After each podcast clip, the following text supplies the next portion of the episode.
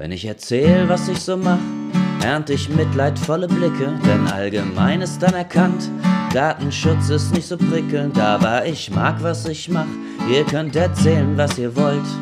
Denn Datenschutz macht diese Welt zu einem besseren Ort, auch wenn's manchmal etwas dröge ist und nicht elaboriert, auch wenn's manchmal zum Verzweifeln ist und etwas kleinkariert, auch wenn's alles oft verlangsamt und dazu verkompliziert.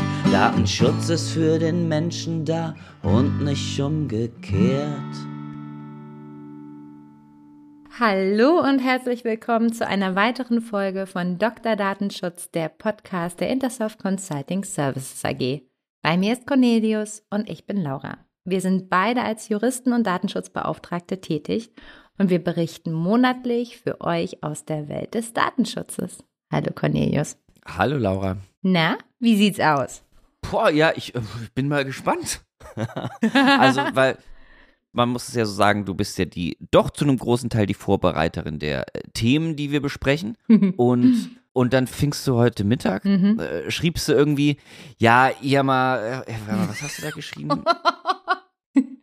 Bestimmt ganz kluge Dinge. ja, Ist hier wohl Versch. Verschlüsselungsangriffe irgendwie, äh, Mhm. Artikel 32 und äh, Sicherheit der Verarbeitung und so. Mhm. Und du hast dir gedacht, Und da war ich erstmal so, oh, puh, puh, muss ich das wissen?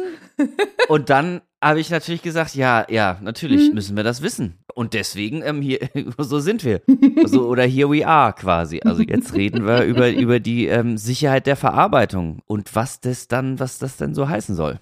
Ja. Was die Zuhörer nicht gesehen haben, weil es ist ja ein Podcast, ne, ist Cornelius, der sich bei den Worten Verschlüsselung und Sicherheit der Verarbeitung erst mal die Haare gerauft hat und wahrscheinlich gedacht hat, was will diese Frau von mir? Wieso hasst sie mich so? Warum müssen wir über solche Dinge heute reden? Ge genau so war's. Genau so war's. Ja, ein bisschen, ne? Spätestens jetzt habe ich keine mehr. Ja. ist auch meine Schuld, ist klar. Wobei fairerweise sagen muss, dass ich da mm, quasi ein bisschen nerdy bin. Im, also wenn man uns beide anguckt, ich kann mich für sowas wirklich begeistern. Und ich wusste schon, als ich das Thema vorgeschlagen habe, würde es wahrscheinlich nicht nur Begeisterungsstürme auslösen, aber wenn man mal ganz nüchtern auf die Sache guckt, auch wenn man mit Datenschutz nicht viel am Hut hat und einfach nur die Tagespresse liest, also wirklich Breitbandpresse, dann ist das ein über, über dominantes Thema aus dem Digitalbereich, also Angriffe, Cyberattacken, Verschlüsselungstrojaner, das BSI sagt jenes oder irgendwas anderes und ähm, dann wird darüber berichtet, natürlich dann immer in kleinen süßen Häppchen, so dass eben auch die Allgemeinheit das gut verarbeiten kann. Aber uns Datenschützer interessiert das ja vielleicht ein bisschen mehr oder sollte es zumindest. Und da dachte ich, da könnte man ja mal darüber reden, was muss denn eigentlich ein Datenschutzbeauftragter oder jemand, der im Datenschutz berät, so zum technischen Datenschutz so wissen? Was, wieso? Warum? Cornelius, warum überhaupt das Ganze? Also du du willst jetzt von mir wissen, ob der Datenschutzbeauftragte das quasi freinicken muss oder wie? Ja. Oder was der oder was der machen muss? Also präventiv oder danach? also wenn es schon passiert ist. Pick one. also tatsächlich wollte ich eher darauf, dass man Datenschutz nicht ganz daran vorbeikommt, dass es gesetzliche Grundlagen für den technischen Datenschutz gibt. Darauf wollte ich eigentlich hinaus. Und ausnahmsweise wollte ich mal nicht diejenige sein, die hier mit irgendwelchen Paragraphen und Artikeln rumwirft. Das ist ja also meine quasi vorgezeichnete Rolle hier. Im Zweifel lese ich ja auch aus dem Gesetz vor. Aber ich dachte, das schreibe ich einfach mal heute dir zu. Wo steht denn das? Ja. Warum machen wir das denn? Erzähl doch mal. Die, die, die Sicherheit der Verarbeitung. Mhm. Die Sicherheit der Verarbeitung finden wir, glaube ich, an sehr, sehr vielen Stellen in der DSGVO. Mhm. Das fängt, fängt glaube ich, schon mit, mit Artikel 5 an, Mhm. wo wir uns da doch an den Grundsätzen erstmal abarbeiten können. Mhm. Absolut. Angemessene Sicherheit. Hier, da sind wir bei, bei 5f. Mhm. Gehen wir weiter, ich gebe dich weiter mit auf eine Reise Durch die DSGVO. genau, weil dann, dann kommen wir hier zu Artikel 24, die Verantwortung des für die Verarbeitung Verantwortlichen, Artikel 25, Datenschutz durch Technikgestaltung Mhm. und durch datenschutzfreundliche Voreinstellungen und dann landen wir beim beliebten Artikel äh, äh, 32, hier die Sicherheit der Verarbeitung. Genau. Gib doch zu, auf den wolltest du hinaus. Ja, auf den möchte ich auch hinaus, vor allen Dingen, weil, also zu Recht, als wir das kurz vorbesprochen haben, hast du dir ja zu Recht gesagt, ja, aber Laura, warum willst du denn eigentlich 32? Guck mal hier, 24, 25.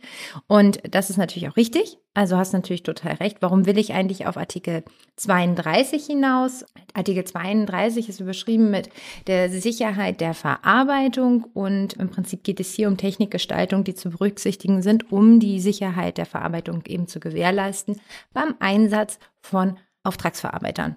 Und warum ist das so relevant? Naja, weil die Realität einfach so ist, dass Großteile der technischen Verarbeitung nicht durch den Verantwortlichen selbst gemacht werden, sondern durch Auftragsverarbeiter. Das ist der Hauptgrund, warum ich auf 32 hinaus wollte.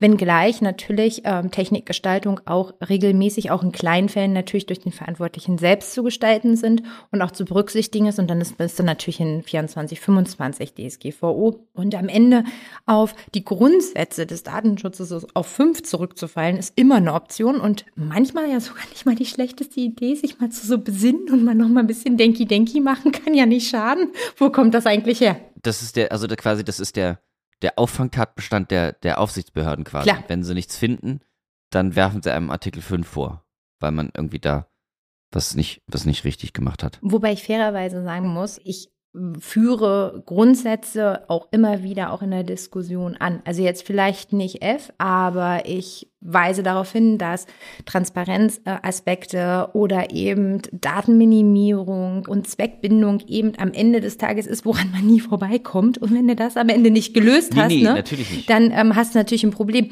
Und so ist es vielleicht auch zu behandeln. Wenn du natürlich was Spezielleres hast, was für de deine Fragestellung besser passt, äh, finde ich das immer besser. Und dann kann man auch mal gucken, was dann für konkrete Anforderungen sind und nicht so ein Wischiwaschi Allgemeinsgedöns. Ne? Aber jetzt mal Hand aufs Herz, mhm. wenn wir über das Konkrete reden, guckst du dir wirklich, mal gesetzt den Fall, du hast hier einen Kunden, der will einen neuen Dienstleister für irgendwas haben. Täglich Brot. Genau, will für irgendwas irgendeine wichtige Verarbeitung und da soll jetzt ein handelsüblicher Dienstleister hin. Ja. Also da bin ich dann, muss ich gestehen, wenn es ans Eingemachte geht, was die Technikgestaltung bin, sehr schnell mit meinem Latein am Ende. Deswegen hole ich mir da regelmäßig, wenn es Grenzfälle sind, dann doch vom lokalen ITler die nötige Expertise. Grundsätzlich würde ich sagen, ist bei mir schon äh, Technikwissen vorhanden, mhm. aber wir reden jetzt ja mittlerweile, ne, dass wir reden ja doch mittlerweile technisch, also ich würde mir niemals nicht anmaßen, dass ich wüsste, wie etwas zu gestalten wäre, damit es theoretischen Ransomware-Attacken, irgendwelchen anderen äh, Hackerangriffen irgendwie standhalten könnte. Also das wäre ja nicht seriös, wenn ich da jetzt ankommen würde und sagen würde, Freunde, so läuft's. Einmal ganz kurz für die Zuhörerinnen und Zuhörer, die vielleicht ein bisschen gerade sich fragen, wovon redet er denn eigentlich? wovon rede ich denn? wovon redet dieser Mann denn da? Nur mal ganz kurz, also wie sind wir jetzt bei dieser Fragestellung gelandet? Selbstverständlich, wenn man sich einen Dienstleister, also einen Auftragsverarbeiter nimmt, der also im Auftrag eben Daten für den Verantwortlichen verarbeitet, dann schließt man mit dem ja einen Auftragsverarbeitungsvertrag, soweit so gut und der Auftragsverarbeiter stellt im Regelfall seine TOM, seine technisch-organisatorischen Maßnahmen zur Verfügung. Mal mehr, mal weniger freiwillig. Also die, die es verstanden haben, gleich. Die anderen, da fragst du eben nochmal nach.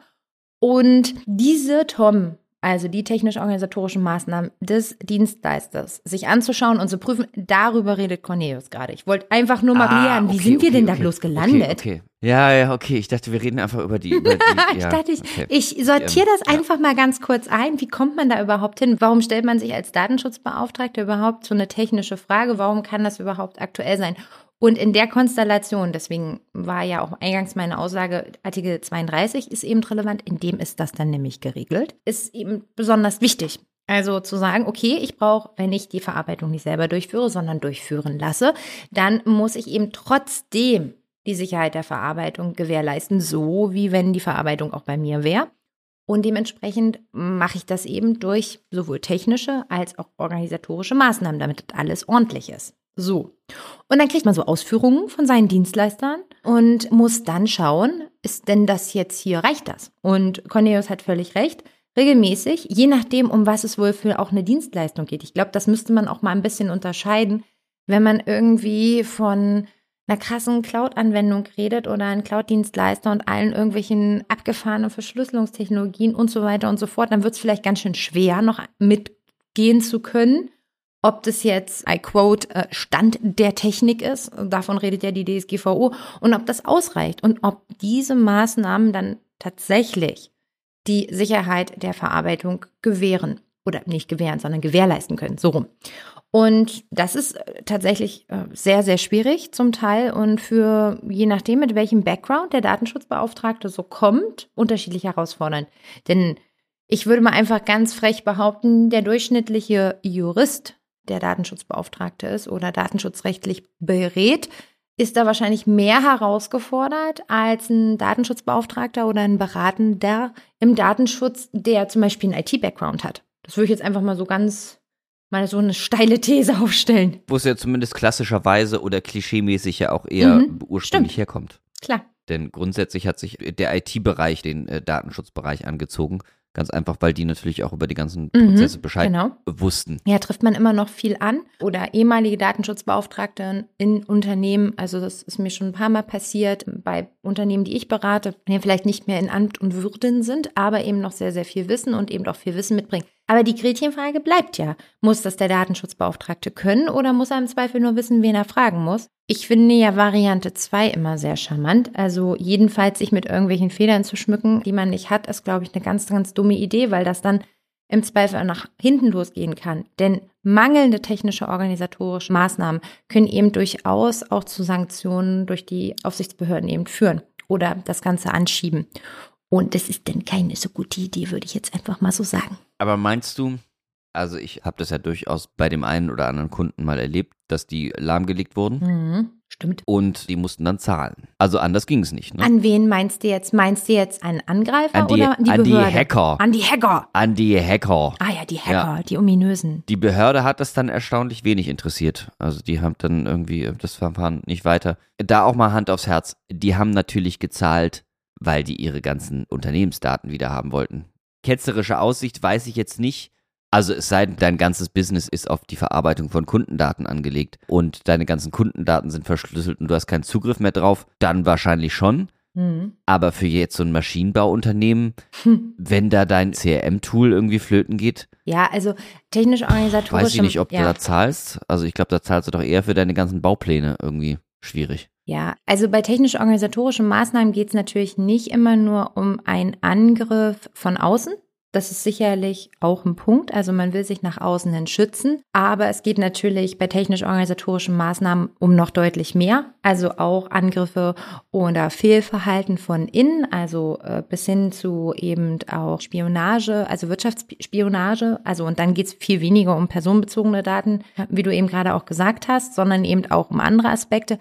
Es geht aber auch darum, dass man letztendlich versucht, über technisch-organisatorische Maßnahmen auch andere Bereiche und Grundsätze der DSGVO umzusetzen, wie zum Beispiel, dass man versucht, durch ein vernünftig administriertes Berechtigungssystem, was auch ganz klar zu den TOM gehört, eben äh, Zugriff zu Daten letztendlich zu minimieren. Und ich meine, der Schutz nach außen, das ist ja sowieso so ein Ding. Ich glaube, das äh, wäre auch eine wichtige Sache für heute, dass wir da auch irgendwie hinkommen, dass der Schutz nach außen eben wirklich Grenzen hat. Also, dass du äh, im Ransom-Angriff ist im Regelfall keine Frage der technischen Maßnahmen, die du getroffen hast. Ja, klar, auch das kann es geben, aber im Regelfall geht es da um organisatorische Maßnahmen. Und zwar, wie habe ich meine Mitarbeiter geschult, etc. pp. Da müsste man schon mal hinkommen, dass eben gerade die TOM verschiedene Aspekte haben. Und das sind Dinge, die ein Datenschutzbeauftragter vor allen Dingen auch leisten kann. Schulungen, Awareness oder ein gutes Notfallkonzept mit zu unterstützen, Prozesse. Weil am Ende weiß vielleicht ein Datenschutzbeauftragter nicht, was die beste Verschlüsselung gerade aktuell ist. Aber gerade im organisatorischen Bereich, da kann der relativ viel leisten. Okay. Ja? Aber ist, ja, stimmt, organisatorischer Bereich. Aber wie geht sich das dann mit dem IT-Sicherheitsbeauftragten aus? Mhm. Also Ja. machen die das Hand in Hand? Quasi. Ja, also in meiner Wunschvorstellung schon. Bei den paar Kunden, die ich habe, bei denen auch ein IT-Sicherheitsbeauftragter ist, da geht das Hand in Hand, weil äh, der IT-Sicherheitsbeauftragte im Regelfall im Prinzip die Informationssicherheit im Auge hat. Und das schließt super an an dem, was du eben gesagt hast, nämlich der Fragestellung, geht es wirklich nur um personenbezogene Daten? Und der Informationssicherheit geht es natürlich definitiv nicht nur um die personenbezogenen Daten, sondern um alle Daten. Alle Daten. Und der ISB definiert natürlich auch die wichtigsten Assets oder Kronjuwelen oder wie auch immer du das nennen möchtest im Unternehmen. Das können auch personenbezogene Daten sein. Das kommt am Ende aufs Business an, aber sind es im Regelfall nicht nur. Und hilft dann eben Prozesse zu etablieren, die zum einen eben also dann die Sicherheit der Verarbeitung und der Informationen schützt.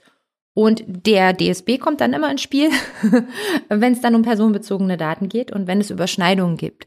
Wie zum Beispiel, manche IT-Sicherheitsvorfälle sind auch Datenschutzvorfälle. Nicht jeder Datenschutzvorfall ist ein IT-Sicherheitsvorfall.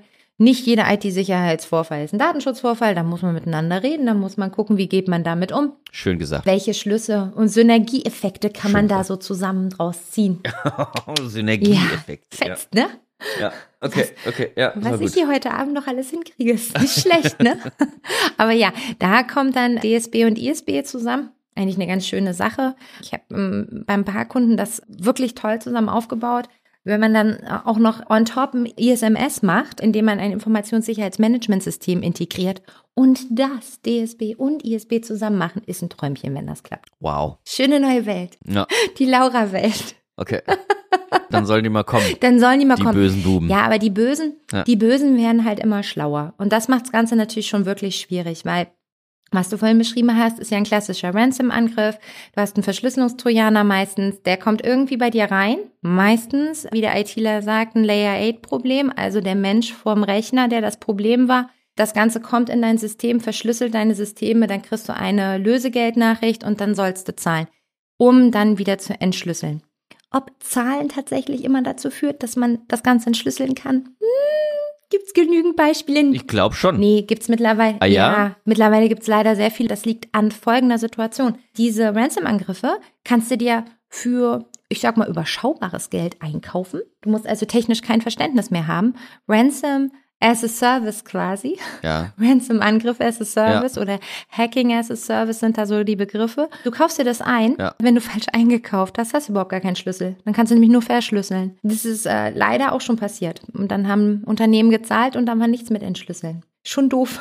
Wie ver verstehe ich nicht? Also ich bin ein Hacker, aber ich bin kein ethischer Hacker, sondern ich bin nicht der, der Robin Hood und Nee. auch nicht ehrenhafter Pirat, sondern Nee, Cornelius, nee. also das heißt, ich kaufe nur den Schlüssel, die Verschlüsselung Ja. und nicht die Entschlüsselung, einfach Ja. um Geld zu sparen. Richtig, weil du bist gar kein Hacker, sondern du bist einfach nur ein schlauer Krimineller. Ja, weil du kannst überhaupt nichts Ja. hier mit Technik, aber du Und kaufst kauf- gut und ein. und du die- denkst die- dir, boah, ist ja ein Schnabber, kostet ja gar nicht so viel. Das liegt aber auch daran, weil das Ganze nicht entschlüsselt werden kann. Kann dir ja aber als Krimineller vergleichsweise egal sein, weil das Lösegeld wird ja vorher gezahlt. Das fühlt sich gerade an wie so eine Anleitung. So ist das nicht gemeint. Das ist alles ganz, ganz böse. So. Hä?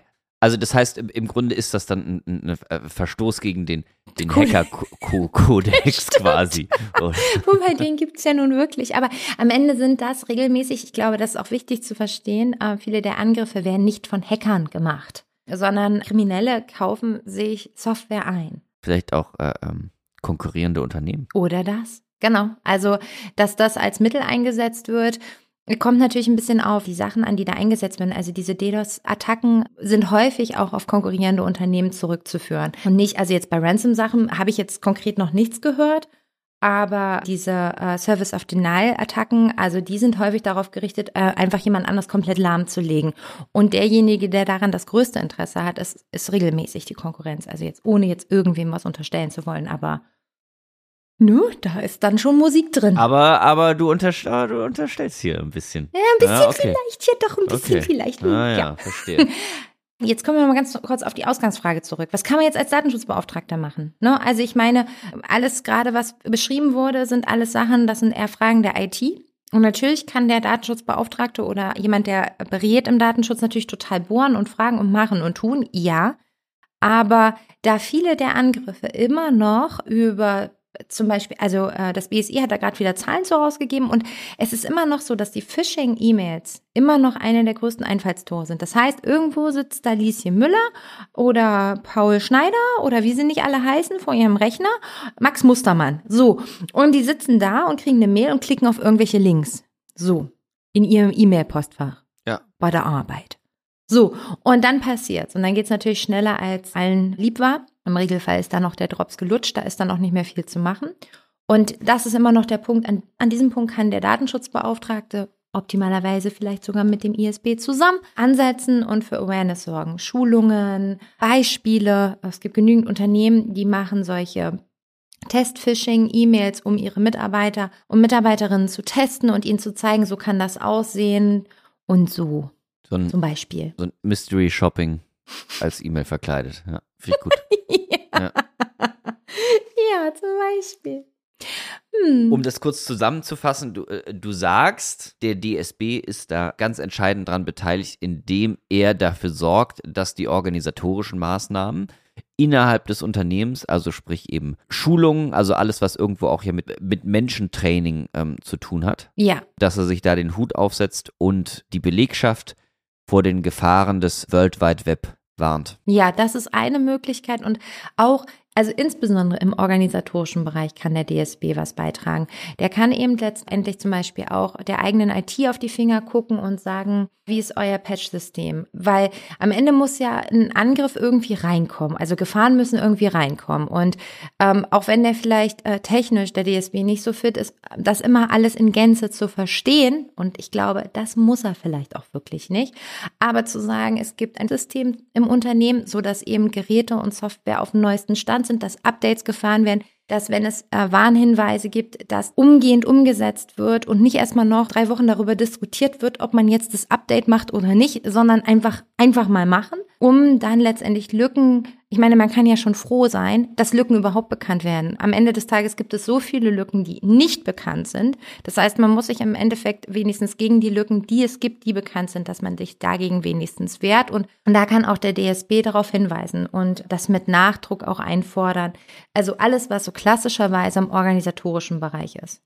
Was, was dann vielleicht nicht unbedingt Hardcore-IT-Technik ist, was dann vielleicht wirklich viele überfordert und sagen, hey, wow, verstehe ich jetzt echt gar nicht mehr und muss ich das überhaupt? Da würde ich immer sagen, okay, mach mal ganz Suche, aber organisatorische Maßnahmen, um im Prinzip die Sicherheit der Verarbeitung auch im IT-Bereich zu gewährleisten oder Berechtigungssysteme, need to know, so als quasi Buzzword. Das sind alles Sachen, ich glaube, das kann ein DSB schon.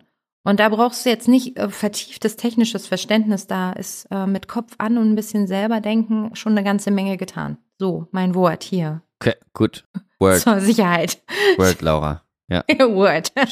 check this out. Ja, sehr gut. Ja. Alles klar. Also, Ich hab dich voll kaputt geredet gerade. Ich merke das gerade. Ah, ich liebe dieses Thema. Ich bin da, ich mag das echt gern. Deswegen habe ich dir das so aufgedrängt heute. Es tut mir jetzt gerade so ein bisschen leid. nö, alles gut. Hast mich, hast mich ein bisschen, bisschen, bisschen überfahren, aber ähm, Sicherheit vielleicht. geht immer vor, Laura. Deswegen war das schon, ähm, war das schon wichtig, dass du, dass du mich da ein bisschen aufgeklärt hast, auf jeden Fall. Ja, sehr schön, sehr schön. Aber gut, das Ganze ist immer Work in Progress und eins finde ich immer ganz wichtig, viele der Angriffe wären richtig, richtig gut. Ähm, Das muss man einfach mal sagen und äh, viele Sachen sind kaum noch vermeidbar oder auch mit normalem Menschenverstand, also was man so früher kannte, woran man Phishing-E-Mails ausmacht und so. Klar gibt's immer noch schlechte, aber es gibt mittlerweile auch verdammt gute. Mein Chef sagt immer, die Bösen werden immer besser. Ähm, Das finde ich einen unglaublich guten Spruch. Ähm, Und da ist eine ganze Menge Wahrheit dran. Das heißt also, da ist äh, wenig Schande, auch wenn man da irgendwo was nicht erkennt oder nicht sieht. Nur dann ist es natürlich doppelt schlimm, wenn die Systeme dahinter am Ende besonders empfänglich sind für solche Angriffe. Ja, du hast, du hast mir doch hier auch so, so, einen- so einen Artikel geschickt. Ja, ja, ich habe versucht, dich vorzubereiten für den Termin heute. Hm? Ja, aber da steht ja drin, die Unternehmen sind gar nicht schuld, sondern Deutschland wird einfach Ah. attraktiver. Deswegen geht's hier, geht's hier so ab. Ja, das stimmt. Geht's hier so krass. Ja, Nicht Naja. äh, daran liegt, dass es äh, so, sondern wir sind IT-Sicherheitsvorkehrungen sind super aufgestellt hier. Liebe Laura. Es, es hätte mich auch gewundert, wenn die Deutsche, bei der Deutsche ist doch IT-Sicherheit super wichtig. Also, das hätte, finde ich, finde ich- also, es hätte mich auch gewundert irgendwie, wenn kann ich irgendwie, nicht ernst nehmen, wenn, wenn du so die- redest, Cornelius. Das geht nicht. Nee, aber, ja, aber also, jetzt, also glaube ich, also ich glaube, so den, Nein. so den klassischen Deutschen, so wie ich ihn mir vorstelle, also ich, da bin ich aber auch wirklich in sehr, sehr dunklen Klischees verhaftet wahrscheinlich irgendwie. Aber wahrscheinlich stelle ich mir so, dass den Deutschen, Wieso? na, den Deutschen irgendwie sowas, der geht, der geht abends nach Hause und isst seine Kartoffeln und seine Wurst und abends sorgt er wieder für und dann am nächsten Morgen geht er rechtzeitig in die Firma, weil äh, Sicherheit. die Verbrecher schlafen nie. Also mir auch nicht. Itte. Also was natürlich die jüngsten Statistiken zeigen vom Bundeskriminalamt, darauf beziehst du dich ja, ähm, die sagen im Prinzip, die Anzahl der Cyberverbrechen geht deutlich nach oben, wenn also insgesamt die Verbrechensrate insgesamt nämlich also eine rückläufige Tendenz hat und Also ich glaube, das hat mehrere Gründe. Also ja, klar, Deutschland ist attraktiv, angegriffen zu werden. Da ist halt auch was zu holen. Aber zum anderen muss man auch einfach sagen, dass das Know-how, das man braucht für solche Angriffe, Mhm. immer weniger ist, wird, ja. weil du dir so viel einkaufen kannst. Das ist das, worauf ich vorhin hinaus wollte. Also auch äh, jemand, der einfach nur genügend kriminelle Energie hat, kann etwas der Art fingieren dann reproduzieren. Okay. Ohne dass jetzt, also unglaublich viel, das, was, weiß ich nicht, noch irgendwie äh, vor 20, 30 Jahren gebraucht wurde. Das heißt, ähm, Hacking wird auch zum Franchise. Ja, Also quasi, ja. Es gibt den Begriff Hacking as a Service und alleine, dass es Ja. diesen Begriff Ja. gibt, zeigt einfach, es gibt offensichtlich einen Markt. Also, ja, und das ist, glaube ich, nicht von der Hand zu weisen und quasi auch, also auch gerade solche digitalen Währungen ähm, natürlich das dann auch noch weiter und begünstigen das dann, ne? Also, ja, anyway, äh, da ist, äh, da ist viel Musik drin und wer sich nicht schützt, ist quasi fast schon selber schuld, in Anführungsstrichen. Aber es ist jemand bei uns hier aus der IT-Sicherheit hat mal zu mir gesagt, ja, Laura, weißt du, es ist ja nicht eine Frage, ob man mal Opfer solche, eines Angriffs wird, sondern es ist nur die Frage, wann. Ist natürlich ein bisschen apokalyptisch, finde ich, aber wahrscheinlich ist da eine Menge Wahrheit dran. Und dann kann man nur versuchen, dass es so wenig schlimm wie möglich wird. Dass man Schwimmflügel mitgebracht hat, wenn es ins Schwimmbad geht. Ja. So ist es. Ja. Kein, wie, wie sagen unsere Freunde von Heise, kein Backup, kein Mitleid oder so? Liebe Grüße an die Heise-Jungs. Kein Backup, kein Mitleid. Ja, ich glaube, das Ja. kommt auch von ihnen. Ja, Oder von der, also von der CT ja, jedenfalls, okay. glaube ich. In der, in, in der rauen CT-Welt gibt es kein Mitleid für, für keine Backups. Ja, in der rauen CT-Welt. Ja, genau. Ja. ja, okay. Aber ich glaube, wir haben mal ganz guten Überblick gemacht. Ich glaube, das ist jetzt nicht das Schlechteste. Du bist jetzt auch noch nicht völlig verkretzt von mir. Nee, alles gut. Ähm, ich bereite jetzt meine Schulung vor für meine Mitarbeiter. Finde ich gut. Ist wirklich so, ist wirklich so. Ja, siehst du, es ist das ist mein Ja. positiver Einfluss. Ich, genau, ich das war jetzt mich. die Ins Inspiration. Mhm. Ich war mal so, was soll ich denen sagen? Aber jetzt weiß ich, jetzt weiß ich, was los ist. In Ordnung. Wie immer freuen wir uns auf eure Anregungen und eure Kritik. Kommentiert dafür gerne den Podcast oder gebt eine Bewertung bei Apple Podcast oder bei Spotify ab. Empfehlt uns auch immer gerne weiter an andere interessierte Hörer. Außerdem freuen wir uns über jeden einzelnen Abonnenten. Wir planen bereits schon die nächste Folge. Es bleibt also spannend. Ansonsten findet ihr detaillierte Infos zum Datenschutz auf unserem Blog unter www.dr-datenschutz.de und für alle die, die ein bisschen weniger Zeichen verarbeiten wollen, natürlich auch bei Twitter wie gehabt unter Dr. Datenschutz. So, Ja. das war doch mal was, oder? Haben wir synchron so gesagt. Ja. Dann So, sage ich nur Wir müssen jetzt eigentlich noch, muss so, man muss dann jetzt auch noch so ähm, klatschen auf die Schenkel. auf die Oberschenkel. aufstehen. So, So, jetzt, jetzt packen so, wir's. Jetzt gehen wir. Jetzt genau. gehen wir los. Dann, Genau. dann kann man nur noch Um die deutsche Folge abzuschließen. Ja. alle Klischees gemelkt heute. Okay. Schlimm. Tschüss. Tschüss. Bis zum nächsten Mal.